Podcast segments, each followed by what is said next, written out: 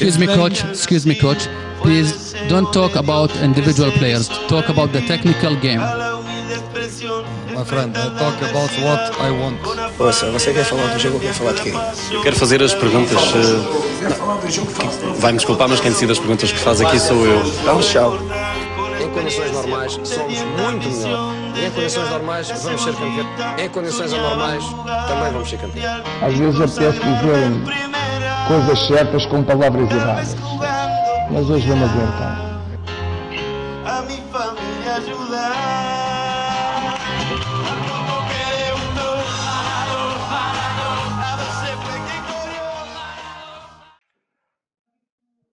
Olá, boa tarde, bem-vindos a mais um episódio do Lateral Esquerdo na Rádio Estádio. Hoje tenho comigo o Leandro Monteiro e o Bruno Pereira e vamos arrancar desde já com um tema que acabou por marcar um pouco a semana desportiva em Portugal, nomeadamente com a aposta do Bruno Lage em Zivkovic, que é um jogador que gera ou tem gerado ah, muito, muito interesse sobre o porquê de não jogar, uma vez que toda a gente, creio eu que toda a gente lhe reconhece o talento, e eu vou, eu vou entrar desde já por aí. Ah, o melhor 11 de cada equipa tem sempre ou tem habitualmente os mesmos ou os melhores 11 jogadores enquanto individualidades, Leandro? Boa tarde. Acredito que, acima de tudo, hum, o objetivo de um treinador é levar a produção do grupo. E a produção do grupo é potenciar os jogadores também a nível individual. E aí, aquilo que é o objetivo será atingir o ponto maior da, da química da equipe. E para isso, obrigatoriamente tem que jogar com os melhores, mas não necessita de jogar com os melhores de início. Isto porquê? De acordo com aquilo que eu penso, há as substituições e as substituições fazem-se com motivos. E na minha opinião, as substituições têm três motivos. A primeira é igualar a qualidade que há no jogo. Ou seja, a equipa não quebrar, até porque depois do ponto de vista físico, com o desgaste também do ponto de vista mental ao longo de um jogo, acontece isso. Depois, aumentar ainda a qualidade do jogo para potenciar desequilíbrios na equipa adversária.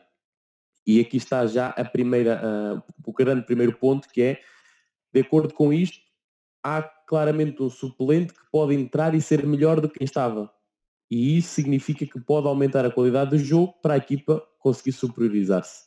E depois há outro fator da, da substituição, um bocadinho alheio a isto, o perder tempo para conseguir gerir um bocadinho o tempo do jogo. Assim, e de acordo com isto, nem sempre os melhores 11 devem jogar, porque o treinador tem que preparar uma estratégia e essa estratégia terá que levar a cabo o resultado final. E para levar a cabo esse resultado final, terá que perceber o contexto da equipa que está e o contexto da equipa que vai jogar, desta forma reunir as melhores peças, as melhores ferramentas para conseguir depois desequilibrar face ao adversário. Nesta questão do Zivkovic, eu partilho da mesma opinião que tu. Zivkovic é um jogador muito interessante. O Benfica, na altura que o contratou, lutou com muitos clubes e vamos face à nossa expressão de, do, do, tubarão, do clube tubarão, eh, que houve muita gente interessada uh, no Zivkovic. O Benfica venceu essa luta, conseguiu o jogador, o jogador já foi jogando. O que é certo é que este ano, e falo só no ano civil, tem feito pouquíssimos jogos. Esta época menos ainda, foi o primeiro jogo que ele jogou a nível oficial. E é um jogador que nós, e eu pelo menos falo da minha parte, não sei o que se passará lá dentro.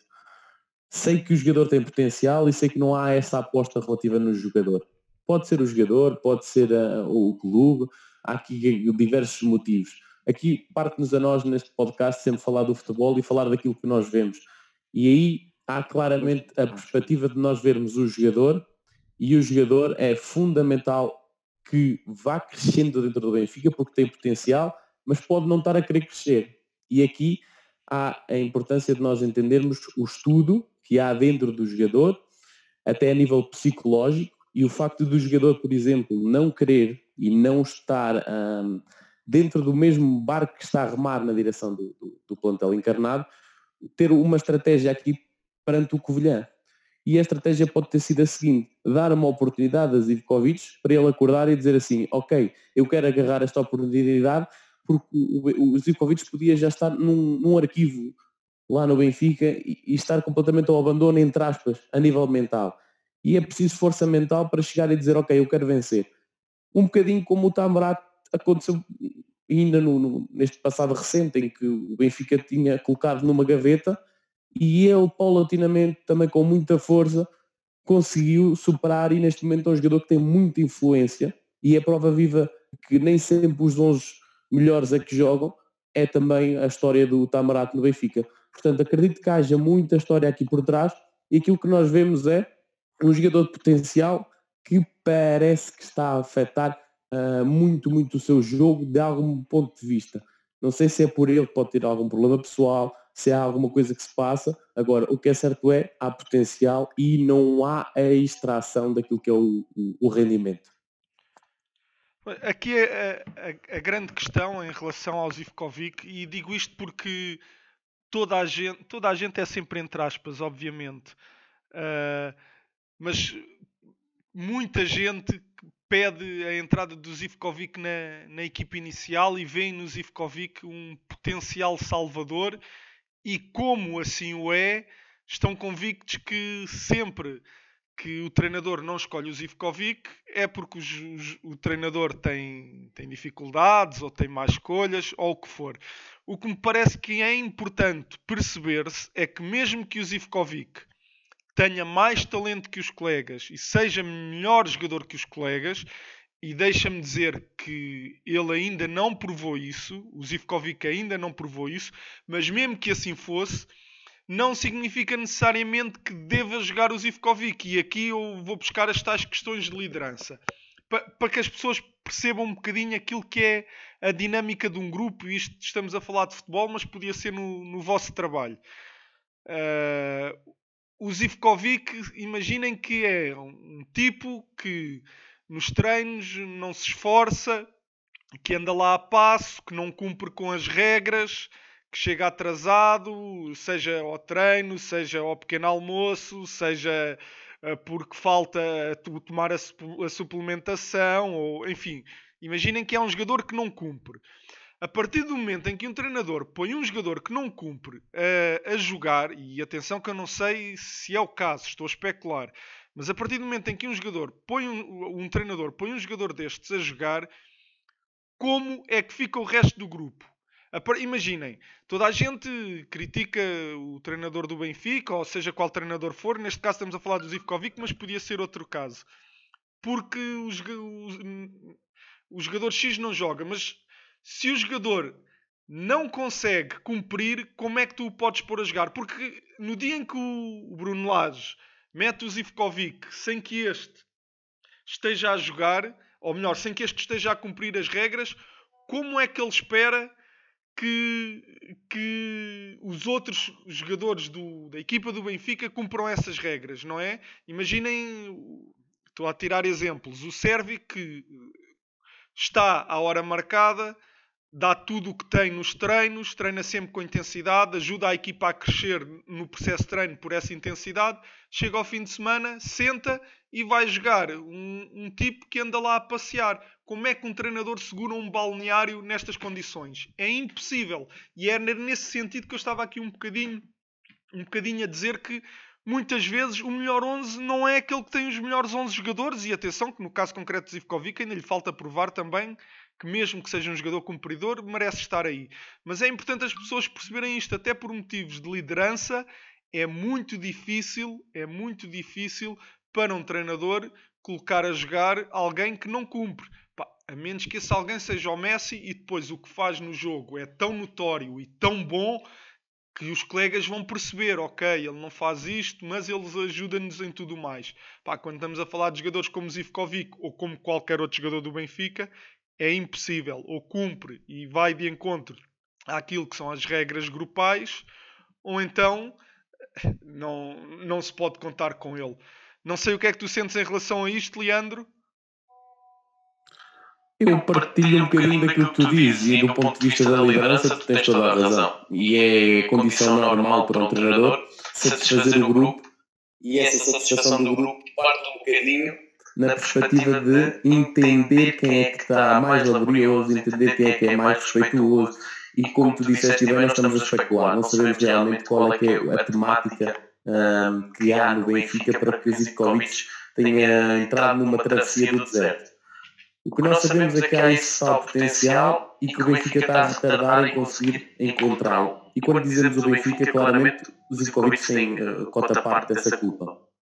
Em relação à perspectiva da liderança, é claro, é a condição sine qua non nós entendermos que o grupo precisa trabalhar todo na mesma direção e se há pontos que desequilibram em relação a isso, as coisas não estão orientadas e as agulhas não estão na zona certa para nós atalharmos aquilo que são o sucesso, tanto coletivo como depois individual. Porque um grupo é fundamental e essa coesão e essa segurança é fundamental, principalmente para quem luta por grandes objetivos como o Benfica luta.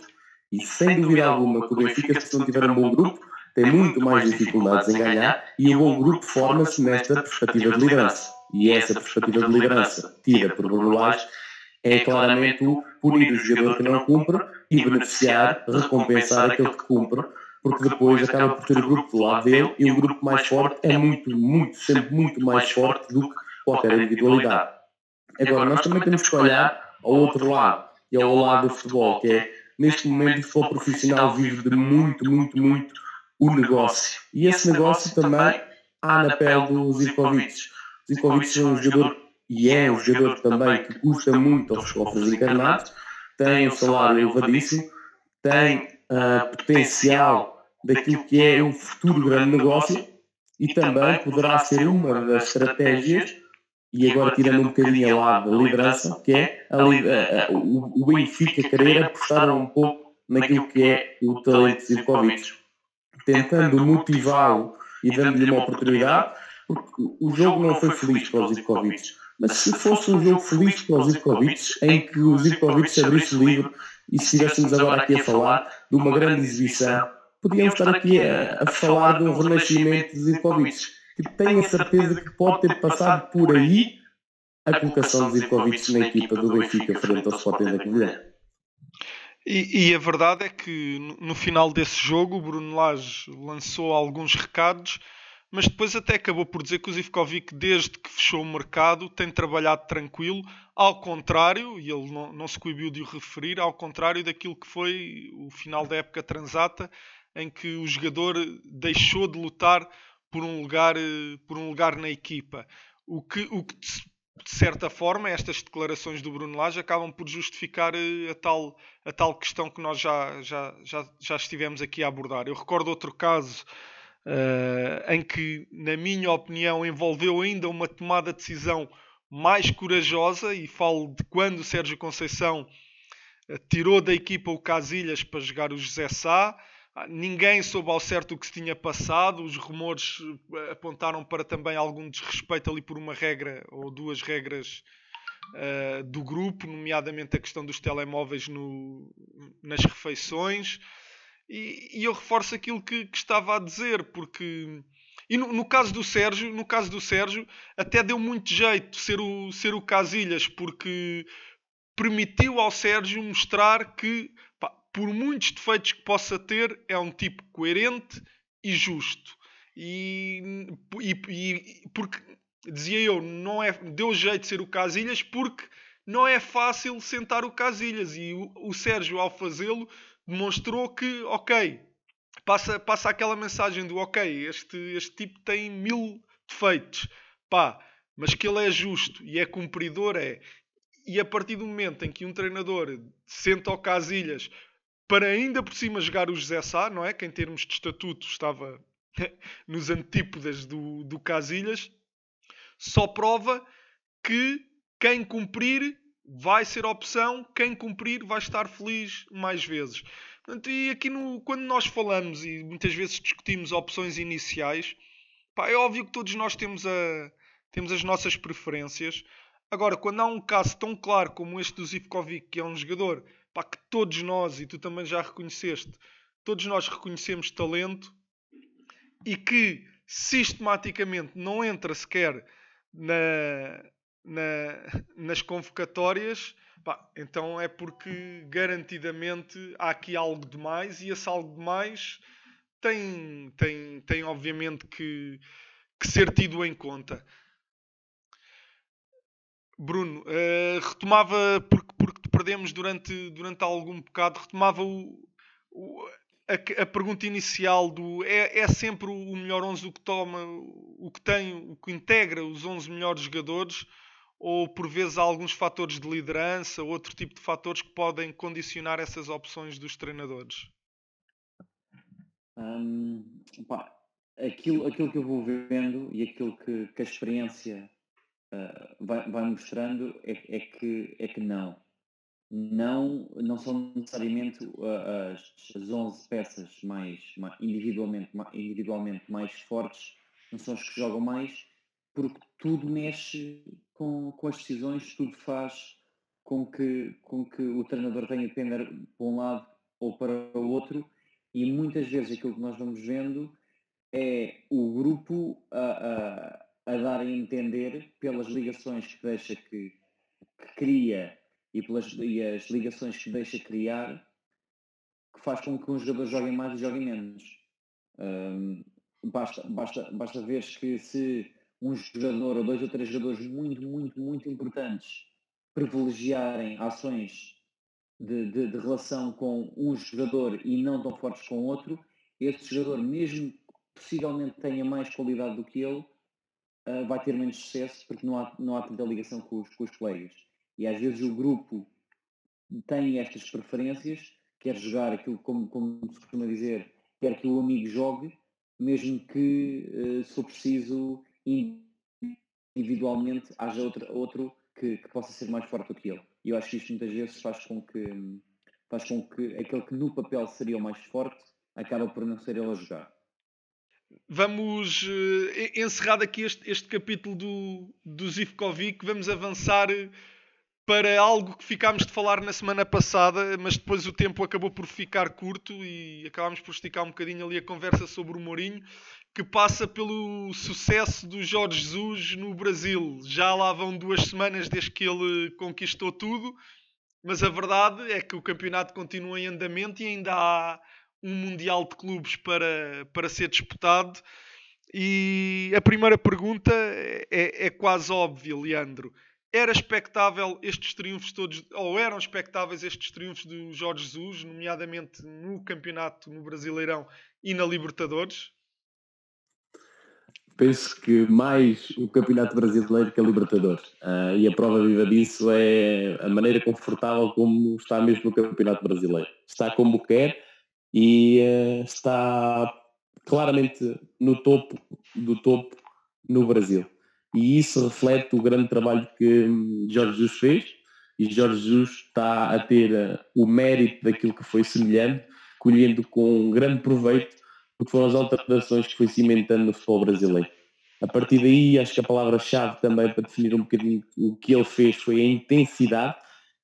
E aqui trans, transversalmente podemos dizer que esta intensidade foi tanto dentro do campo como fora de campo, como nos, nos entrecampos entre o dentro e o fora, os bastidores e a parte de dentro, porque é fundamental entender as grandes mudanças que catapultaram o Brasil neste momento para uma vencedor da, da Copa de Libertadores, da maneira como não estariam ninguém à espera há, há poucos meses atrás que o conseguisse, um Flamengo que há muito tempo que não era campeão brasileiro, um Flamengo que há muito e muito mais tempo para vencer uma competição uh, internacional tinha mais dificuldades e o que é certo é que Jorge Jesus, quase com o condão de uma varinha mágica, chegou viu e venceu.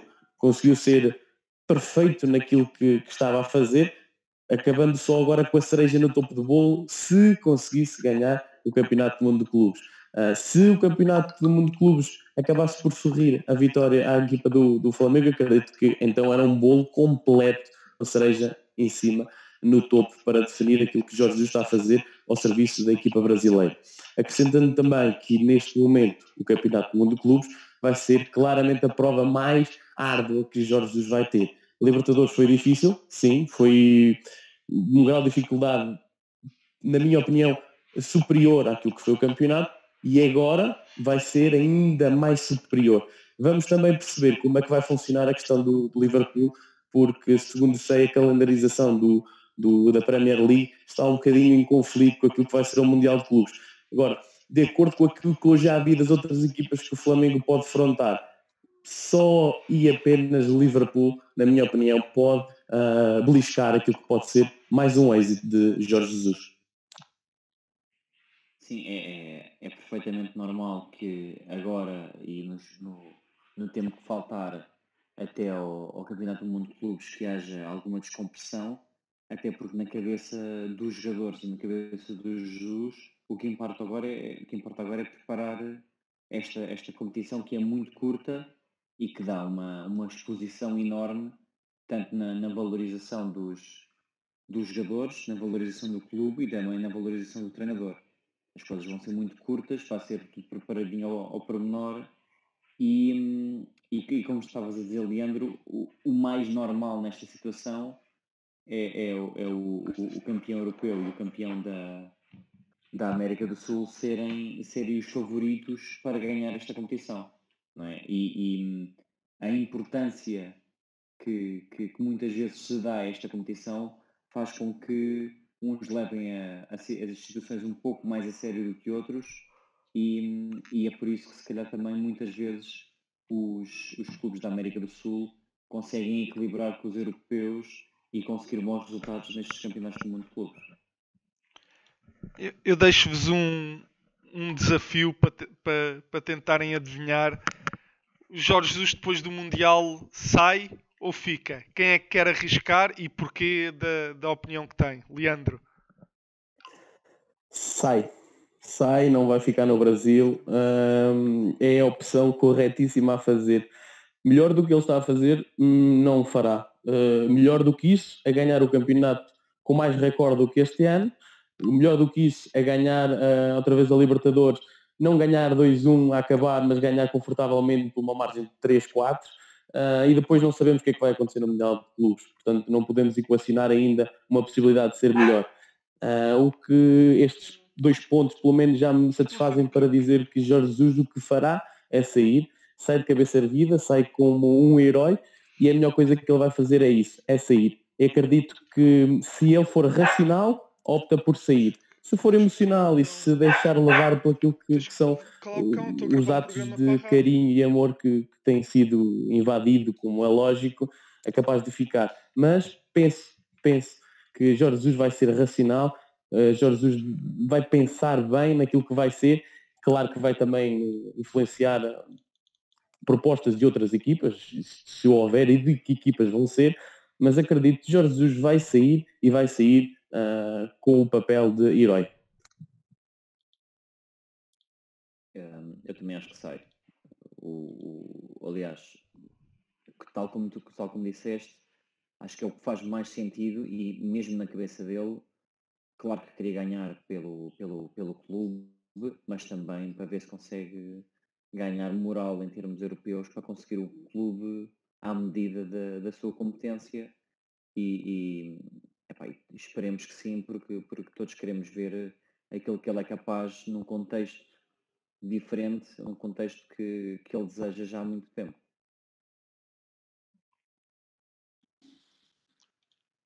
Eu estou, eu, eu, estou de acordo com vocês. Estou convencido que, que o Jorge Jesus sai. Aliás, fala-se muito de, de, algumas possibilidades europeias e não só, mas sobretudo europeias para o Jorge Jesus.